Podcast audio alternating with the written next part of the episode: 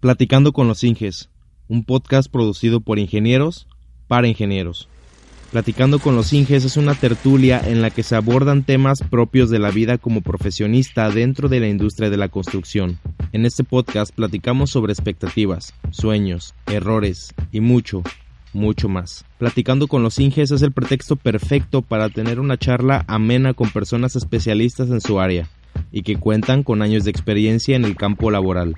Cada quincena tenemos nuevo invitado.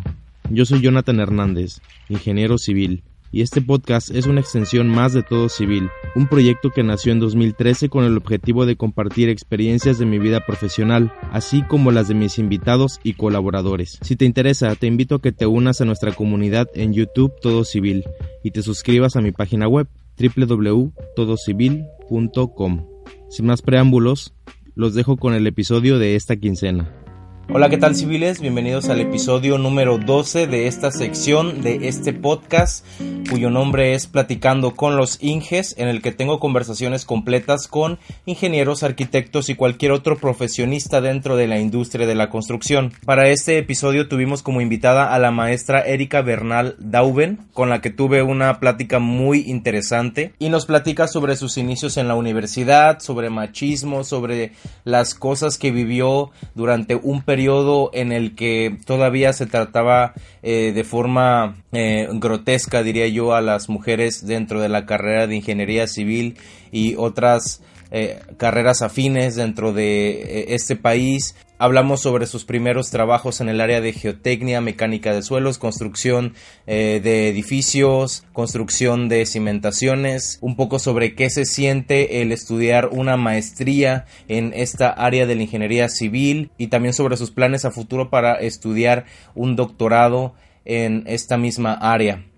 Hablamos de esto y de mucho, mucho más. Comenzamos. Si yo le diera un minuto para presentarse con la audiencia, ¿de qué manera lo haría? Mi nombre es Erika Bernal, eh, soy ingeniera civil, estudié del 96 al 2001, trabajé en una empresa privada que se dedicó a hacer cimentaciones profundas del 2001 al 2008 más o menos que ingresé a estudiar mi posgrado en la Universidad Nacional Autónoma de México. Allí estudié eh, maestría en ingeniería en el área de ingeniería civil y con, la especialización en mecánica de suelos y también algo de rocas, entonces eh, salió como geotecnia. Y después este, empecé a trabajar en empresas mexicanas y empresas americanas y pues te conocí dando clases, también soy maestra. ¿Qué la motivó a estudiar ingeniería civil en un inicio?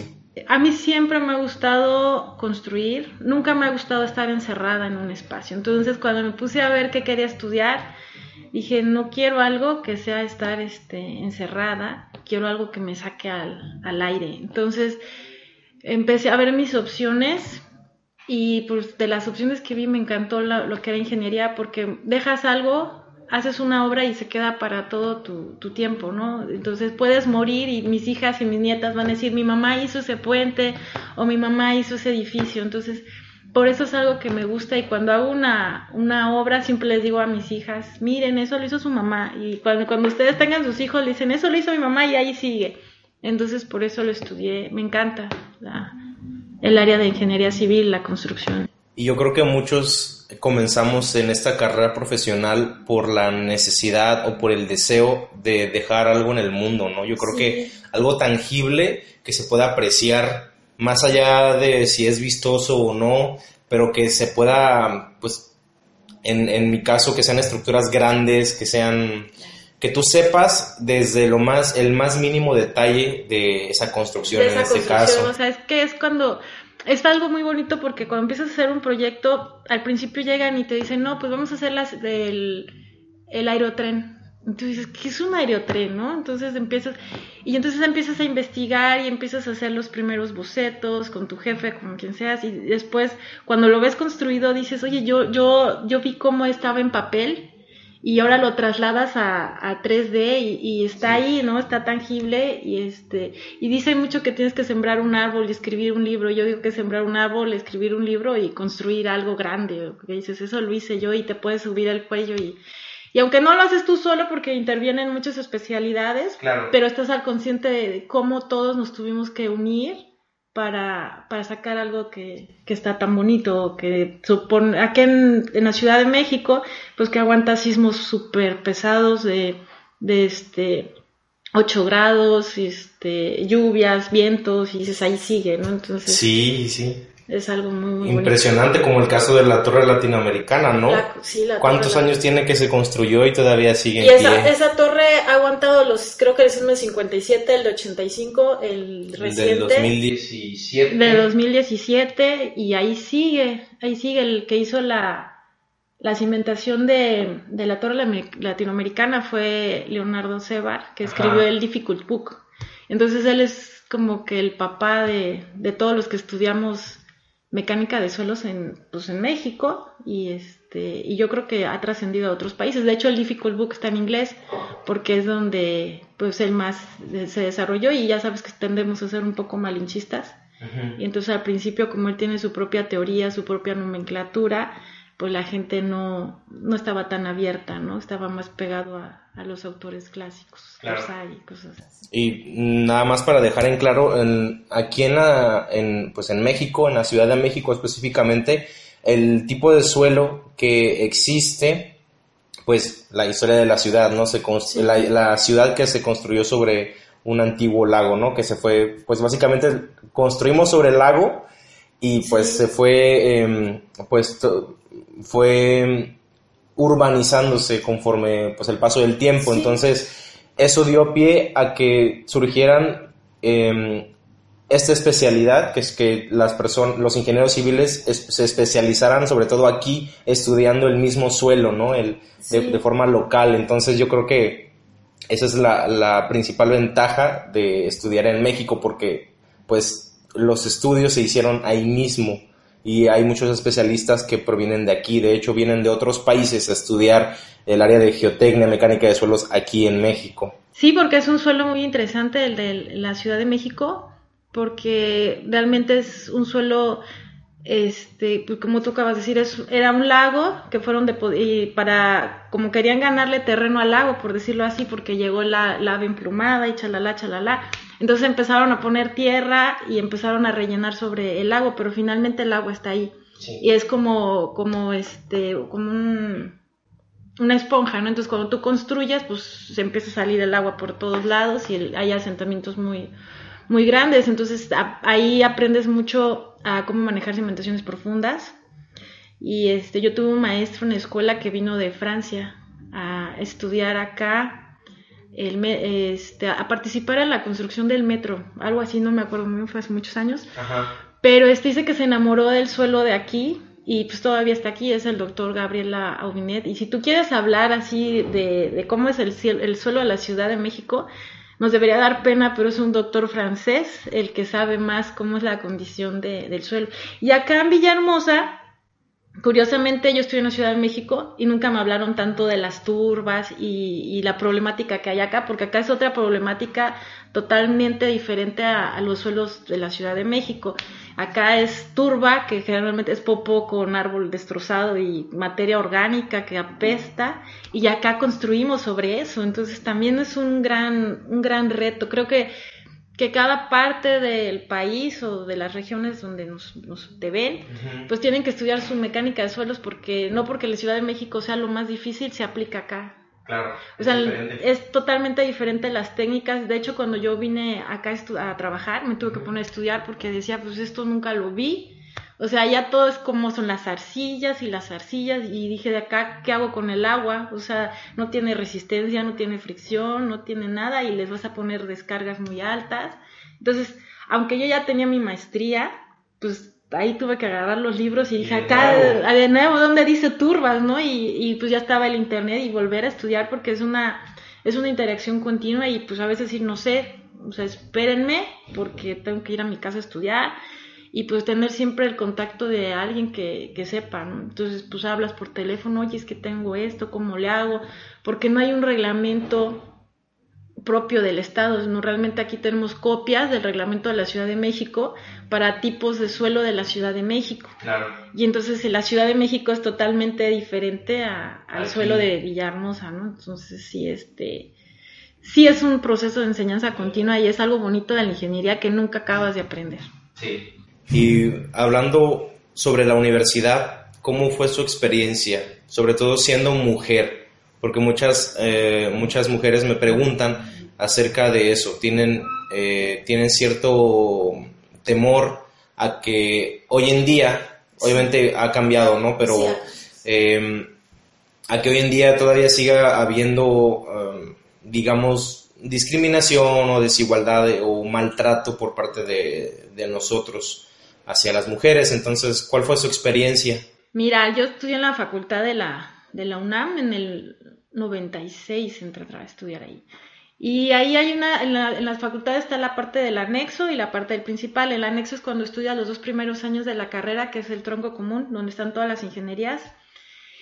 Y ahí tienen la costumbre, o tenían la costumbre en esa época, y los mismos maestros, que cuando venía una niña o una muchacha de, de falda, todos salían de los salones, es un edificio de cuatro pisos, y pues no sé cuántos salones, habrá 10, 15 salones. Entonces empezaba uno a chiflar de que venían las muchachas y todo el mundo salía a chiflarles. Entonces dices, oye, a primera vez dices es súper incómodo que todo el mundo te esté chiflando porque pues te están viendo, entonces dices, ¿qué tengo? ¿Por qué me chiflas? ¿No? Es que nunca has visto una mujer con falda, ¿no? Pero este, pues aprendes a lidiar con eso al principio me empecé a vestir más como hombre, con ropa así holgada y pues me iba por los pasillos para que, para no darme mucho a notar. Pero después me empezó a valer y dije, pues yo tengo el mismo derecho de estar aquí y vestirme como yo quiera. Claro que si no me llevaba un vestido súper escotado, súper así, y, pero pues también si iba muy, muy coqueta, pues me iba por una parte quizás más discreta, o pues había días que decía, pues me vale, chifrenme, ¿no? Pero si dices, pues como el maestro pone el ejemplo, ¿no? Entonces, es una tradición que ha ido pasando de generación en generación en generación porque los maestros lo hacen. Entonces, eh, fue algo incómodo, sí fue incómodo, pero cuando ya pasé a la parte de, de ingeniería, lo que le dicen principal, ahí sí me tocó más maestros un poco más respetuosos.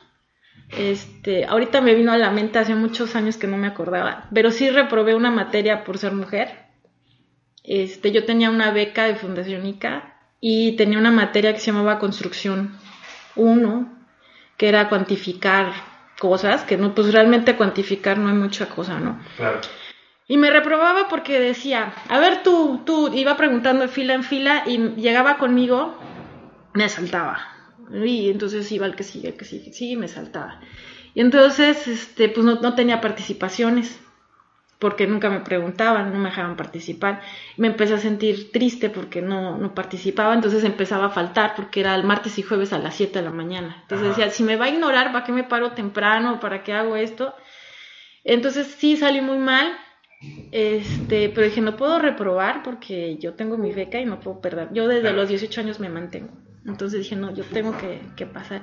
Entonces hablé con el maestro y le dije que, pues, que no me reprobara, que necesitaba hacer algo y me pone, dice, bueno, te voy a poner un examen final. Y dije, bueno, pues sí, o sea, yo estudié, estudié la ley del IMSS, cómo sacar precios unitarios y todo sé qué, ¿no? Y que en el examen, la única pregunta del examen era cuantificar una siembra de madera. Y dije, yo no sé cómo se hace eso, o sea, pues puedo cuantificar el área, pero el número de usos de la madera y las preguntas que venían, pues no, no, las sabía. Este, y pues lo entregué como Dios me dio a entender y pasé creo que con seis. Pero este, fue, tuve que ir a hablar a la, a la dirección. Hice, sí hice un gran escándalo para, para poder defenderme. Y como afortunadamente no fui el único caso, o sea, ya tenía antecedentes al maestro, sí tuve el apoyo y este y la pasé. Pero afortunadamente creo que las cosas han cambiado he estado trabajé en la Universidad Iberoamericana trabajé en la UAC he trabajado en diferentes universidades y creo que ya eso se ha superado porque los maestros ya ya han cambiado su mentalidad. Sí van mm, digamos ese e, ese respeto hacia la mujer ha ido incrementándose de acuerdo a la generación lo van pasando. Entonces ya ahorita yo creo que a la generación, incluso los que son estudiantes, yo creo que ya son menos eh, pesados con las mujeres que, como eran antes. Ah, pues en, mi caso, eh, no me tocó ver eh, eso como tal. sí había pues comentarios, yo creo que como en todo siempre es normal, pero no llegamos al tal grado de, como usted lo comenta, de, chiflar y todo como móvil salvajes, ¿no? Y aparte tienes que ver que esta es una universidad pública y dice que es de las 70 universidades mejores. Y yo venía de una escuela privada de monjas y entonces sí fue un choque este, tremendo. Pero digo, si yo, lo, yo sobreviví, digo, todo el mundo puede este, sobrevivir, aparte de drogas, este, cosas que, que nunca había visto. Entonces, eh, entraba al salón y me decía una amiguita que, que tenía, me dice, huele a marihuana. Y yo, ¿qué es eso? ¿A poco eso huele? Me decía, vente, vámonos, porque huele a marihuana, vámonos para allá. Entonces aprendí este, porque es una universidad abierta que no, pues en esa época no había la maldad que existe ahora, ¿no? Entonces estaba abierta y el que quería entrar entraba a los salones a lo que quería hacer, ¿no? Entonces aprendí a manejar muchos olores de drogas, de cosas así, empecé a ver este, que creo que me sirvió para cuando después fui a obra porque ya sabía muchos olores o muchas cosas. Ya lo lograba identificar. entonces ya desde lejos decía, ah, ya huele a esto, ya mejor ni me acerco, o sea, entonces aprendí muchas cosas a manejar desde entonces, pero sí fue un shock, o sea, los primeros días yo le decía, papá, por favor, méteme a una escuela privada, papá, vende el coche, vende y peña la casa.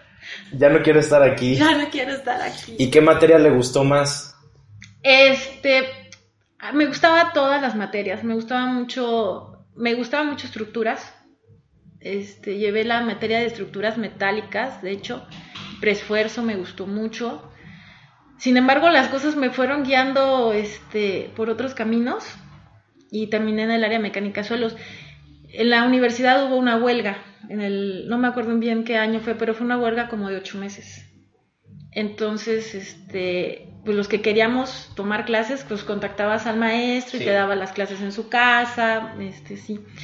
Entonces el maestro que me daba mecánica de suelos en ese momento, eh, le salió un proyecto, eh, ICA se había vendido y se había desmembrado, entonces iban a desmontar el laboratorio que ellos tenían, que creo que se llamaba Solum, algo así se llamaba, y este, necesitaban gente que fuera a desarmar los equipos y meterlos en bolsita porque se los iban a donar a la Facultad de Ingeniería, una parte a la facultad y una parte al laboratorio de maestría. Entonces, como yo iba a las clases extramuros, es de esas veces que dices, estás en el lugar correcto, en el momento correcto, y me iban a pagar 400 pesos. Y dije, no, o sea, 400 pesos tengo que ir. Entonces, este, fui, ayudé a, embolsar las cosas y como que fue que me metí un poquito más al área de, de mecánica de suelos porque mis pasos me fueron llevando por ese, por ese camino pero creo que mi área y las estructuras no están tan, tan ligadas, tan, tan separadas, ¿no? O sea, siempre he estado un poco ligada y sí, sí sé un poquito, me defiendo, porque me ha gustado, ¿no? Hidráulica siempre se me hizo muy pesada, porque agarraban el libro de Gilberto Sotelo, no sé si lo llegaste a usar. No, no, no.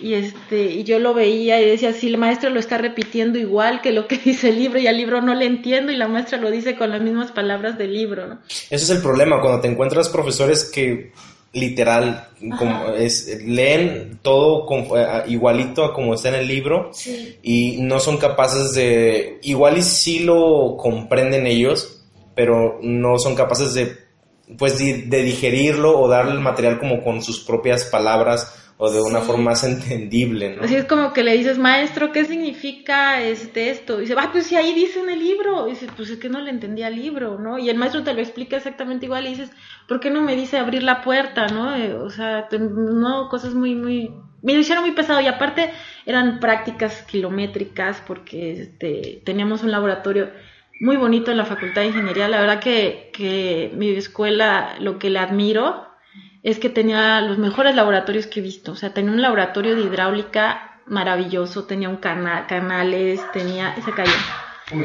Este, tenía muchas cosas muy, este, muy, muy bonitas el laboratorio de, de hidráulica y me gustaba mucho ir a hacer las prácticas.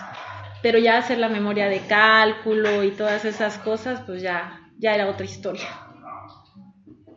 Egresé de la escuela, pero no había terminado mi maestría. Mi, digo, mi tesis. porque me titulé por tesis, entonces es un trabajo pues más o menos, como hice mi tesis en el área de mecánica de suelos, la parte de laboratorio me tomó como 6, 7 meses en hacerlo. Entonces me pasé 6, 7 meses pues sin hacer nada, pero de repente se suspendió mi beca y entonces dije, no, pues ya tengo que empezar a buscar trabajo.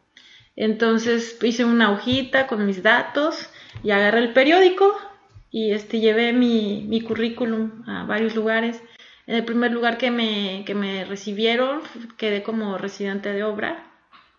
Y este, te digo que pues ahí me sirvió mucho haber estado en, un, en una escuela donde veía, olía, cosas y veía cosas, porque ahí en esa obra, no sé, todos llegaban crudos y borrachos el lunes y el sábado estaban ya empezando a pistear y entre semana la marihuana. Entonces, este, sí era un ambiente muy pesado y de ahí me salí porque este, como que sentía que no iba a crecer, dije, o sea, todos los días así, estaba de residente de obra, pero decía, pues no hay mucho más que, que hacer, era una, un centro comercial y un cine.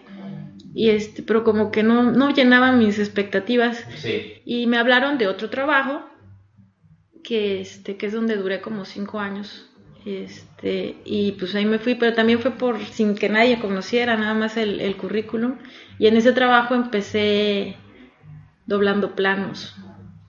Entonces, este, decías, ay, estudié cuatro años y llegué de ayudante del dibujante. ¿Cómo, cómo se lidia con eso? Porque, bueno, al menos yo, yo siento que eh, tengo esa, bueno, siento que gozo de esa habilidad de poder, eh, ¿cómo, se dice? No encuentro la palabra, de poder, eh, versatilidad, de poder acoplarte a lo que te, te, den de tarea, por ejemplo. Eh, pues por supuesto que llegas a un nuevo lugar, no te conocen, no conocen qué eres capaz de hacer y lo primero que lo primero que encuentras y sobre todo siendo joven, lo primero que eh, se les ocurra es lo que van a hacer. Generalmente es talacha, como dice usted, doblar planos, cosas esenciales, pero en su caso ya tenía una experiencia detrás, ¿no? Sí. ¿Y cómo lidió con eso? ¿Cómo se sintió el hecho de que ya era ya tenía experiencia, ya tenía capacidad de hacer otras cosas y pues la ponen otra vez abajo, abajo sí. y a comenzar desde cero prácticamente. Y más que yo quería ir a obra y que me pongan a hacer así, a doblar planos, pero pues pues al principio decía, pues es que es lo que tengo que hacer porque ya no tengo beca. Entonces, y es el trabajo que, que tengo, ¿no? Y, veía a mis compañeros, decía, pues mis compañeros están bien, y todos me decían, pues vas a avanzar, ¿no? Era, ahí había ingeniero C, B y A, y jefe de proyecto C, B y ya, y terminé siendo jefe de proyecto B. Entonces sí tuve una, un avance en la trayectoria, pero tuve que empezar. Y sí fue difícil porque decía, pues él es técnico, o sea, ni la prepa tiene y porque sabía dibujar en AutoCAD, pues, este, pues ni modo, ¿no? Y pues él me decía, si le doblas y lo doblaste mal y, y hay que volverlo a imprimir y la, y la impresión. En aquella época empezaban los plotters y si te equivocabas cuando doblabas mal el plano, era como media hora que el plotter sacara la, el plano.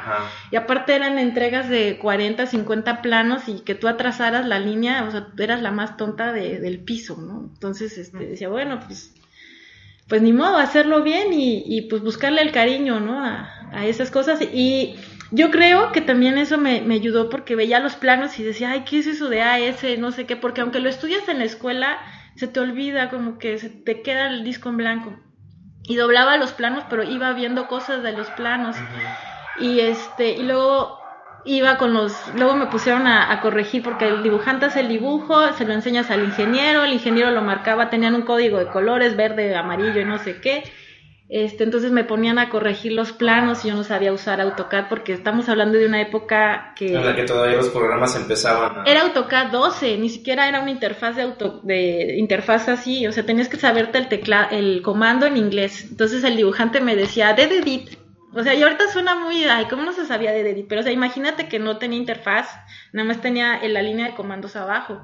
Entonces, este, pues de, de edit, y, pero sí aprendí, porque haciendo eso, pues aprendí que todos los planos deben de tener NTN, o las rayitas de suelo, o el nivel de desplante, o sea, cosas que este, más adelante me sirvieron para hacer buenos trabajos y poder decir esto está mal, oiga, ¿por qué está mal? Ah, porque no le pusiste esto, o sea, decías, desde la entrada de cómo me estás presentando el plano, no sabes lo que me estás entregando porque pues no le pusiste este detalle o este detalle, este detalle, que si yo no hubiera visto antes un plano bien hecho o las correcciones de los planos no lo sabría, porque en la escuela no te lo enseñan. Este, el pie, famoso pie de plano y cosas así. Entonces sí es este algo que pues tenemos que tragar, ¿no? Porque aunque salgamos de la escuela y de la mejor escuela, pues no sabemos todo. Y de ahí yo pedí que me mandaran a campo y sí me mandaron al campo. Este, me mandaron, hicieron la línea de, agua potable que rodea la Ciudad de México. Y entonces este, eran unas tuberías de 60 de diámetro y había que hacer sondeos cada 500 metros. Entonces necesitaban a alguien que fuera a supervisar los sondeos, pero era supervisar los sondeos no como hemos visto aquí que se que vas y dejas a las personas. Querían que yo golpea, que yo llenara el, reporte, exactamente de mi puño y letra el número de golpes que cada. Entonces me decía mi jefe y tu número de golpes tiene que checar con el que me da el, el contratista y no sé qué. Y este me mandaban a zonas bien feas. Tiempo después, para no hacerte largo el cuento, me enteré que lo que quería mi jefe era que tronarme, o sea, decirme, pues sabes que esta ingeniera pues no me sirve porque pues no aguanto el ritmo. Y hasta después me dijo mi jefe, me dejaste con la boca abierta, que aguantaste un año ahí al rayo de sol aguantando este pues, no, sin baños, este, zonas muy, muy, muy peligrosas. De hecho, algunos compañeros hasta la camioneta les robaron. Este, y me decían, pues, ¿cómo le hiciste para aguantar? Le digo, pues es que me gusta. O sea, quizás no me veo desde el aspecto rudo, pero me gustaba estar ahí afuera y aprendí este mucho, o sea, y, pues no lo veía, pues, o sea, ya sabía que, que no iba a ir al a un baño bonito o que no iba a comer, o sea, pues, ¿qué voy a comer aquí? Comer a destiempo. Comer a destiempo, aprendí a comer este, luego mi esposo me dice, ¿cómo comes así? Yo, pues sí me enseñaron en la hora, le echas la tortilla y así te lo comes. y este, pues sí, o sea, que no puedes estar este, buscando tu platito y pues no, pues ya se perdis mi lata de atún, ¿no? Sí. entonces ah, eh, son cosas muy, este, que dicen, no va a aguantar, ¿no? Entonces mi jefe me dijo, aguantaste, entonces fue como callarles un poco la, la boca, ¿no? Realmente me querían correr y les demostré que, que pues que no, o sea, pues cuando algo te gusta no te pesa. Me pesaba más doblar los planos que, andar en campo. Y ahorita que menciona esa anécdota de, bueno, lo, lo de la, comida y estas cuestiones, a mí me encanta el campo, pero lo que más detesto de esa rutina es precisamente la, la comida, la alimentación sobre todo. Eh, yo soy una persona muy golosa, hasta ahora lo vengo aceptando porque siempre me lo han dicho, pero yo siempre lo negaba. Yo, por ejemplo, si no desayuno o si no tengo algo en el estómago en la mañana, me pongo de malas o ando así muy gruñón. Entonces, hubo una ocasión en, en una de las últimas obras en las que estuve trabajando, nosotros reacomodamos un puente. Este, ese puente se desacomodó, se desplazó a, a causa del sismo del, de septiembre, no me acuerdo si fue el 7 de septiembre del de septiembre o el, el, del 7, el del 7. Ah, Entonces, eh, pues me tocó, eh, me tocó la situación de ir allá a empezar a, pues a organizar los trabajos y todo. Yo iba apoyando a un ingeniero. Entonces, eh, era, no teníamos ni dónde dormir, rentábamos en un hotel donde ya estaba todo lleno de grietas, pero era lo único que había. No había dónde comer, todo estaba en crisis, como era en el mero, donde, fue el, donde fue el mero epicentro, creo que fue, no sé si fue cerca de Juchitán, pero estábamos súper cerquita. Entonces todo era de que diario veíamos un montón de, camionetas, camiones y todo lleno de víveres y todo. Y el, ambiente era caos completamente, caos. Entonces eh, hubo una ocasión en la que, en la que teníamos que acomodar, eh, como el puente pasaba por un Em, era un PIB, un paso inferior vehicular. Entonces, em, teníamos que cerrar una especie de cruz, de crucero. Tuvimos como cuatro o cinco puntos de bandereros, entonces teníamos que organizar eh, pues a los bandereros, organizar los, este, las barreras, estas naranjas, los conos, los trafitambos, todo eso. Entonces ahí me tocó una vez estar solo y organizar a los obreros y decirles, ¿sabes qué? Pues vamos a hacer esto, vamos a hacer esto. No tenemos ni dónde trabajar. En camper trabajamos en la camioneta dentro de las computadoras. Yo tenía esta computadora pequeñita. Eh, las conecta, mi, jefe tenía un, pues un adaptador para conectarla a, a la batería del coche Entonces ahí estábamos los dos en el asiento trabajando porque teníamos que informar de lo que estábamos haciendo, tomar fotografías, hacer esto y el otro y empezar a hacer los presupuestos porque pues como fue una obra de emergencia, teníamos que preparar todo para pues eh, tener todo en orden, ¿no? Eh, en total que hubo una ocasión, esta que me quedé solo, no comí en todo el día. Y entonces yo traía una, una camioneta de estas Nissan, la estaquita, una... Entonces, pues ya todos tenían hambre, todos estaban así. Y para empezar, eh, yo andaba casi, casi sin dinero, había, andaba muy corto. Eh, ya en la tarde, como a las 5 o 6 de la tarde, pues yo me fui al pueblo más cercano y lo primero que encontramos, me fui con, este, con, un, con un ayudante, con un, con un chofer, con uno de los choferes y él se conocía más o menos la zona y me dijo, pues ahí, aunque sea los pollos, ¿no? Entonces me compré varios pollos, tortillas y con eso me fui a la obra, ahí en la mera carretera donde habíamos cerrado y órale, vamos a, a entrarle todos, ¿no? Yo fui el primero que, yo fui el primero que le entrar al pollo con tortilla. Sí. Y compramos una lata de chiles y con eso, con eso aguantamos. ahí, sí. Entonces, yo creo que esa es la, esa es la mejor parte, esos momentos que siempre te quedan así como muy marcados. Eh, pues en obra o en, diferentes proyectos. Pero sabes que eso habla que es una persona que tiene la capacidad de adaptarse, porque hay muchos ingenieros que yo conozco, casi todos estructuristas, que jamás harían eso, ¿no? O sea, este, son más rígidos. Entonces yo creo que parte de estar en el campo es que tienes que ser adaptable a hacer tus necesidades donde te toque donde Caigan. o sea, como tú dices, pasarte 24 horas casi sin comer, hasta sin dormir. Y me acuerdo mucho ahorita que dijiste una vez que teníamos que entregar un, un edificio, este, teníamos que entregarlo y estaba sucio. Realmente la obra es sucia. Entonces, aunque los albañiles limpiaron y todo, yo ya entré y dije, no, tengo que trapear. Y entonces me puse a trapear, eran como una, dos de la mañana y yo estaba trapeando. Sí. Y me acuerdo que mi jefe nos trajo unas tortas, pero de lo más grasoso y asqueroso que te puedes imaginar. Y yo decía, yo no me voy, o sea, no me voy a comer eso. Pero ya después, como a las tres de la mañana, dije, no, si me como eso, este, pues tengo que comérmelo. Y nomás cerraba el ojo y dije, bueno, ya lo voy a comer porque tengo mucha hambre. Pero, pues sí, dices, hasta cosas que nunca planeas que te vas a comer, terminas, este, comiéndolas. Y, y, siempre hay que estar listos para cualquier situación porque, al menos en el ambiente de obra, me pasaba mucho que empezaba mi día, abría los ojos y yo no sabía qué era lo yo tenía un plan, tenía unas ah, actividades ya preestablecidas de que hay que entregar este reporte, hay que ir a, hay que checar que se haga esta actividad porque ya nos está comiendo el tiempo. Y mi día ya eran las 12 de la noche, ya me acostaba a veces con suerte y decía, terminé haciendo una cosa completamente distinta a la que me imaginé en la mañana. Y eso era lo que me encantaba porque pues nunca me aburría. No, pero aparte te atrasas porque terminas, yo cuando estaba en obra, o sea, tienes tus cosas que hacer pero salen tantas cosas que tienes que ir resolviendo, resolviendo, resolviendo y todo ya trabajaste mucho, pero realmente no avanzaste en nada de lo que le tienes que entregar a tu jefe. Así es. Y entonces dices, Dios mío, no voy a dormir. Y pues ni modo echarle este o en la noche o este con tiempecitos porque este te atrasas en uno, avanzas en otra cosa, pero te atrasas en otras cosas, entonces trabajas mucho. Es lo, lo, lo gratificante de, ¿Ustedes recuerden eh, ¿En cuántos proyectos ha participado? Ay, ya no, ya perdí la cuenta. Este, bueno, grandes, pues quizás este cuatro o cinco grandes.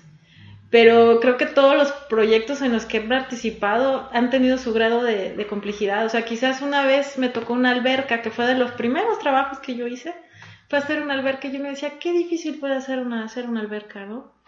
Pero realmente fue, la alberca era de un, para un hotel en Mérida y tenía muchos problemas de casticidad abajo, entonces había que pilotear la alberca. Entonces algo que se veía tan, tan sencillo, este, ya no, ya no era tan sencillo porque este, pues ya era manejar problemas de casticidad que en las carreras tampoco te lo enseñan, te enseñan pura arcilla en la Ciudad de México, entonces otra vez ponerse a hacer eso. Hice una vez un hotel sobre roca fracturada, que quizás no suena muy importante, pero también fue un trabajo muy grande y creo que gran costo de la inversión se fue en la cimentación y en el anclaje de esas rocas fracturadas, algunos túneles, este, carreteras, pasos superiores vehiculares, pasos inferiores vehiculares, este, muchos atraques para tuberías, infinidad de atraques. Para... ha tenido diversidad de, proyectos. Sí, acá me toca hacer muchos puentes, este, puentes, puentes peras, este, cosas para cimentación para las torres de perforación, para que, de hecho hubo una, creo que uno de los proyectos más difíciles que nos tocó aquí fue un, uno de los, de una torre de perforación que estaba sacando chispas y era porque estaba teniendo asentamientos diferenciales, entonces había que corregir ese nivel para que dejara de sacar chispas. Los, la, la renivelación de algunos edificios, que esas participamos contigo. Este, bueno, pues bastante, ¿no? Y cimentaciones en el aeropuerto, el aerotren, pues no sé, bastantes, no ahorita no sé cuál es más, cuál es menos, ¿no? Sino que, que han sido muchos. Y lo más gratificante creo que me ha gustado mucho a mí es dar clases. O sea, también es algo que, que me ha gustado dar clases y creo que eso es un proyecto muy bonito porque ves crecer a tus alumnos y a veces este, me dicen, oye, pero ya tu alumno ya es tu, competencia. Le digo, no, no es mi competencia. Le digo, al contrario, me da gusto que hayan aprendido un poquito de mí y estén haciendo las cosas como se deben de hacer, ¿no? Entonces, que te los encuentres en la mesa y te pongan a debatir, dices, hice algo bien, ¿no? Pues yo creo que eh, antes sí era como muy establecido de que esa competencia y esa pelea de egos, de la dificultad que tenían la... Mm, digamos, las, los ingenieros con, mm, con, mucha experiencia como que eran más egoístas antes. Y yo creo que ese, pues, esos paradigmas se, van, se han ido rompiendo conforme el paso del tiempo. Y justamente eh, este proyecto es, es parte de romper con ese, pues, pues, pues con esa Em, esa cultura. Yo creo que es muy importante compartir, no pierdes nada con compartir el conocimiento.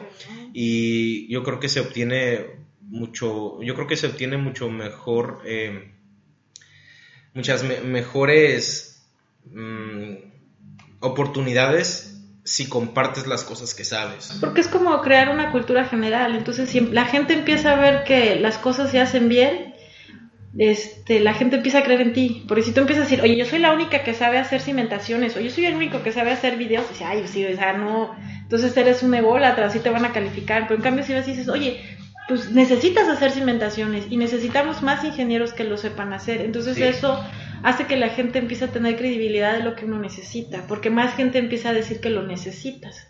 Antes yo me acuerdo que cuando llegué aquí decía, no, es que necesito cinco sondeos. No es que el ingeniero que está aquí dice que necesitas uno y es el que siempre ha estado aquí y él pide uno. Y dice, pues que ha estado aquí, pues está mal, ¿no? Necesitas cinco. Y entonces conforme tus alumnos van creciendo, este, o se salen a estudiar y regresan y dicen, no, sí, ingeniero, tiene razón, necesitamos cinco, necesitamos seis. Entonces como que empiezas a tener más este, retroalimentación y entonces hay más trabajo para ellos porque la gente empieza a creer que lo empiezas a necesitar porque siempre se necesita. Entonces, hay trabajo para ellos y hay trabajo para ti y empieza a haber trabajo para todos. Fíjate que el otro día estaba viendo mis fotos y tengo una foto manejando una compactadora. Y entonces una de mis hijas me dice, mamá, tú manejas eso. Le digo, es que soy ingeniera. Y entonces, en su tarea, mi hija tiene siete años y tiene TDAH, entonces, este, pues es un poquito más lentita. Y entonces dibuja a su mamá y en, en la máquina y entonces le dice, mi mamá es ingeniera de máquinas. le, digo, a mi esposo, bueno, ya, ya como que haya captado que soy ingeniera, le, ya, ya, pero dices, sí, o sea, como, como que la gente te conoce más por, por cómo te expresas o por una foto, por algo así, a lo que una hoja con muchas letras dice. Claro. Porque quién la va a leer, ¿no? ¿Qué sigue para la maestra Erika? en el futuro? ¿Tiene interés en continuar sus estudios? ¿Estudiar algún doctorado? Sí, de hecho sí quiero ahorita este, estudiar un doctorado. Eh, aquí donde estoy radicando, pues no hay muchas opciones de doctorado que yo quisiera, ¿no? Porque este, yo quiero un doctorado bien, bien en forma. Este, entonces, pues tendría que, regresar a la, a la, Ciudad de México para, volver a hacer, ¿no? Entonces, vamos a esperar que los caminos nos lleven a ahí o a alguna ciudad donde haya, haya la oportunidad, ¿no? Porque, pues aquí hay un montón de universidades y te ofrecen doctorados, pero no me convencen sus... Los planes de estudio o a veces los maestros o las materias. Pues, o sea, básicamente que no tienen las instalaciones adecuadas Ah, para brindarte las cosas. A veces siento que, no es por criticar, pero nomás quieren hacer ingenieros express, ¿no? Entonces, este, pues sí quiero algo que me cueste un poco de, de trabajo, ¿no? Sí. Yo estoy muy orgullosa de mi maestría porque me costó, me costó trabajo, este, muchos desvelos. Y pues ahora de repente veo y dicen, ay, ya es que ya, me- ya quitaron esta materia porque es difícil, ya quitaron esta porque es esto. Y creo que esas materias son las que, que han quitado, son las que te forman una forma, una forma estructurada de trabajar. Sí. Entonces todas las materias que a veces dicen que son difíciles y que a mí también me costaron mucho trabajo, creo que me dieron una lógica de pensamiento y, y una forma de procesar la, la, form- la, la información y que te lleva a crear soluciones y muchas alternativas. Claro. Entonces, cuando buscas el camino más fácil, pues también te quitas la oportunidad de aprender el método científico que te va a llevar ¿no? a esas cosas. Claro. Sí. Entonces, sí, es- ahorita quiero algo con calidad. Así, entonces, este. No, no estoy despreciando lo que hay acá, pero acá no hay nada de mecánica de suelos a nivel posgrados, este, no hay. Tendría que acercarse más al centro del país. Más al centro del país, que desgraciadamente es donde está concentrado. las- ¿Ya ha considerado la opción de hacerlo eh, vía online, por ejemplo? Pues ya creo que no hay doctorados vía online, porque tienes que hacer este un, un este, básicamente tienes que tener un proyecto de investigación Ujú. Y un protocolo de investigación, entonces pues sí tienes que estar ahí presencial. Presencial. De hecho, pues varios ingenieros que conozco aquí que han seguido el doctorado se han tenido que mudar a, a la Ciudad de México porque este acá desafortunadamente no hay esas opciones aquí. Estoy pensando, creo que no hay ni de estructuras, no hay de geotecnia, creo que no hay de hidráulica, creo que no hay este, hay muchas maestrías, pero como que en educación, en nutrición, en cosas más, pues no de nuestro interés. No, no, ¿no? no, ingeniería. Sí, es una tristeza realmente. Pues que- es un área de oportunidad, ¿no? Sí, Un área de oportunidad para, para las empresas que quieran este, anunciarse en este espacio. sí. Ha- Habemos personas interesadas en, pues, en continuar nuestros, nues- nuestros estudios y yo también estoy persiguiendo una maestría, entonces eh, todavía estoy analizando eh, eh, de qué modalidad la podría estudiar. Igual yo quiero, yo, yo quiero ir a, a- ya sea a la UNAM o a, pues, a cualquier otra universidad en el centro del país. Yo estoy persiguiendo O la de... extranjero. Tú estás joven y debes de buscar. Claro, claro. Sí. Entonces, ahorita eh, se aceptan patrocinios de becas. eh, pero sí, a mí me, me- me llama la atención las, continuar con las estructuras y sobre todo eh, la construcción en cuestiones de administración y todo, porque pues a mí me fascina la obra, entonces pues igual todavía quiero Te seguir experimentando en distintas áreas. Las cimentaciones también están muy buenas, eh, estructuras. Y, y ya, creo que la única que sí dejaría de lado, que no es de mi completo interés, es la hidráulica. Entonces, pues yo creo que por ahí, por ahí Y la mi ambiental. ¿no? Porque también dentro del área de ingeniería civil están las maestrías de ambiental y esas hay muchas. Exacto. Del área ambiental y que también es una buena oportunidad Claro, de trabajo. son- ¿no? a, a fin de cuentas te, te sirven para un, pues para conocer más aspectos sobre eh, el impacto sobre el ambiente en, en las construcciones. Sí, de hecho, cuando haces un proyecto, uno de los estudios que te piden, aparte del de cimentaciones, y ese es el impacto, impacto ambiental. ambiental. Entonces, Así es. el de cimentaciones, el de estructuras y el de, el de impacto, que no te los quitas de, de encima. Sí, y maestra, em, ¿qué consejo le daría a las personas que nos están viendo, de, que tienen dudas de si estudiar ingeniería civil o no? Porque me llegan muchas preguntas eh, de em, aspirantes a, pues, a la universidad y tienen el temor todavía a las matemáticas. Ah, ok, con respecto a las matemáticas, se aprenden. Yo creo que muchas veces el problema de que no entendemos las matemáticas es que tenemos un mal maestro. Yo no entendía las matemáticas en la, preparatoria y decía, Dios, ¿de qué me está hablando la maestra? Pero después vi que lo que no entendía era que la maestra no sabía lo que me estaba enseñando y la forma en la que me enseñaba no era la adecuada. Entonces no que yo fuera mala en las matemáticas, sino que realmente el proceso que me estaban enseñando no era el adecuado. Entonces, ahorita tenemos muchos medios en internet para, para que si yo no le entiendo a mi maestro, pues me pongo a ver videos a ver a cuál le entiendo. A veces hay, hay, alumnos que explican mucho mejor que el maestro. Entonces hay que empezar a, a, usar las tecnologías para verlas. Realmente las matemáticas que usamos sí pueden ser un poco apantallosas, apantallantes, pero este creo que tú puedes aprender todo. Generalmente los límites los ponemos nosotros y si nosotros nos decimos que no podemos, no vamos a poder. Y si nosotros decimos yo soy muy inteligente y yo puedo y creo en mí, vas a poder llegar a donde tú quieras. Y nomás es saber buscar la información y alzar la mano, no entendí, no entendí, no entendí, para que te repitan las cosas las 20 mil veces que necesites. Si no le entiendes al maestro, pues siempre hay un compañero que va muy bien, que le entiende y te puede pasar las cosas a, a lo que comentábamos, a un lenguaje cotidiano, ¿no? Yo soy el ejemplo de eso. Nunca fui muy bueno con las matemáticas, yo siempre fui muy eh, muy de mecanizar el aprendizaje. Finalmente, desde la preparatoria a inicios de la universidad, yo no comprendía lo que estaba haciendo, pero me aprendía a, a base de esfuerzo y de talacha y de desvelarme y aprendía el proceso, el procedimiento y finalmente así fue como fui pasando las materias esenciales pero no que las comprendiera del todo. Entonces yo soy el claro ejemplo de que se puede, se puede superar esa etapa principal de las, pues de la ingeniería. ¿Sabes qué pasa después? O sea, quizás cuando estás en la escuela no lo entiendes y te mecanizas las cosas y cuando creces, lo entiendes. Dices, ay, ¿por qué no lo entendía? Si es tan fácil, ¿no? O sea, es esto, o sea, o sea, como que a veces es un proceso que como que nos falta un poquito madurar, no sé, la estructura en el cerebro y después lo entiendes y lo comprendes y dices, ah, pues sí, sí, sí, no estaba tan difícil, ¿no? Entonces es eso y yo creo que lo, lo principal es que si quieren dedicarse al campo es que tienen que ser personas que se adapten a, a las condiciones extremas porque pues ya viste, es quedarte sin dormir, es no va a haber baños, este, o baños, luego llevan los baños esos. Los portátiles. Los portátiles que, Dios mío, no. Este, no es algo que les recomiendo. No se recomienda.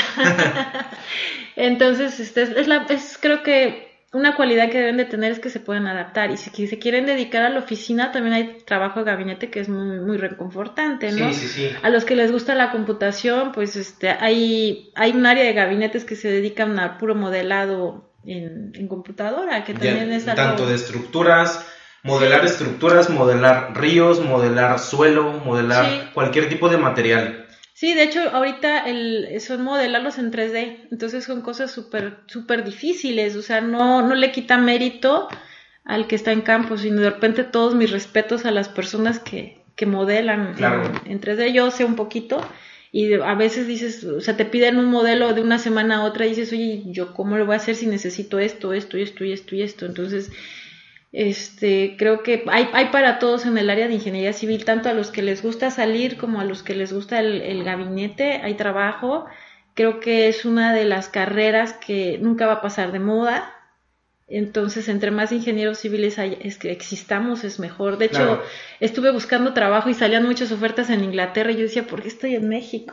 hay mucho trabajo allá. Sí, sí, sí, el inglés es muy importante. El inglés es muy importante y aprender no solo tu código de construcción, sino tener la mente y manejar varios códigos de construcción. Sí. Para que siempre estés actualizado.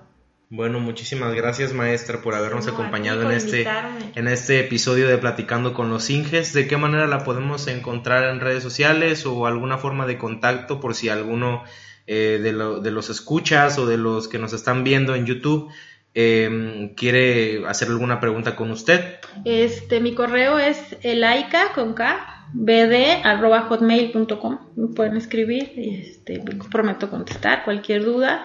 Y yo te quiero felicitar porque has crecido mucho como persona con tu trabajo en todo civil. Yo quiero saberte o decirles a todos los que te ven que tú solito te has abierto las puertas. Yo me acuerdo que cuando estabas en la escuela, tú ahí llegaste, interrumpí, este, era una conferencia internacional, teníamos muchos invitados y no te dio pena con todos los invitados doctores que había ahí, dijiste, yo tengo un proyecto y se los quiero enseñar. Y este, y creo que todos nos quedamos con muy buen sabor de boca de tu, tu empeño, que no tuviste pena ante quien estabas hablando, y creo que eso te va a llevar muy, muy lejos, es algo muy bonito que tienes, y me da mucho gusto que estés creciendo en este proyecto. Muchas gracias. De hecho, es una experiencia que eh, bueno, una anécdota, una historia que todavía no he contado como de forma, eh, de manera formal, pero ya próximamente la, estaré contando. Fue eh, la forma en la que conseguí mi primer trabajo, realmente. pues sí, cada quien se recomienda, no importa en qué pues digamos, yo creo que finalmente a mí me ha tocado también contratar personas y también despedir personas. Eso es más difícil. Sí, bastante complicado y mucho más cuando son personas mayores a ti. Me ha tocado, me ha tocado. Eh, me he llevado varias amenazas, este, pero sí, eh, yo creo que todo tiene que ver con la actitud, porque si tienes una buena actitud y lo demuestras y demuestras que puedes aprender y rápido, y te puedes acoplar a un equipo de trabajo, yo creo que eso vale más a que tengas eh, muchos documentos que eh, aparentemente te avalen como eh, experto en un área, ¿no? Finalmente es, es toda esa actitud. Y todo civil. y bueno, civiles, déjenme saber sus comentarios sobre este podcast. Yo soy el ingeniero Jonathan Hernández. Esto es Platicando con los Inges, un podcast de Todo Civil y nos estamos escuchando en el siguiente episodio. Buenos días, buenas tardes o buenas noches.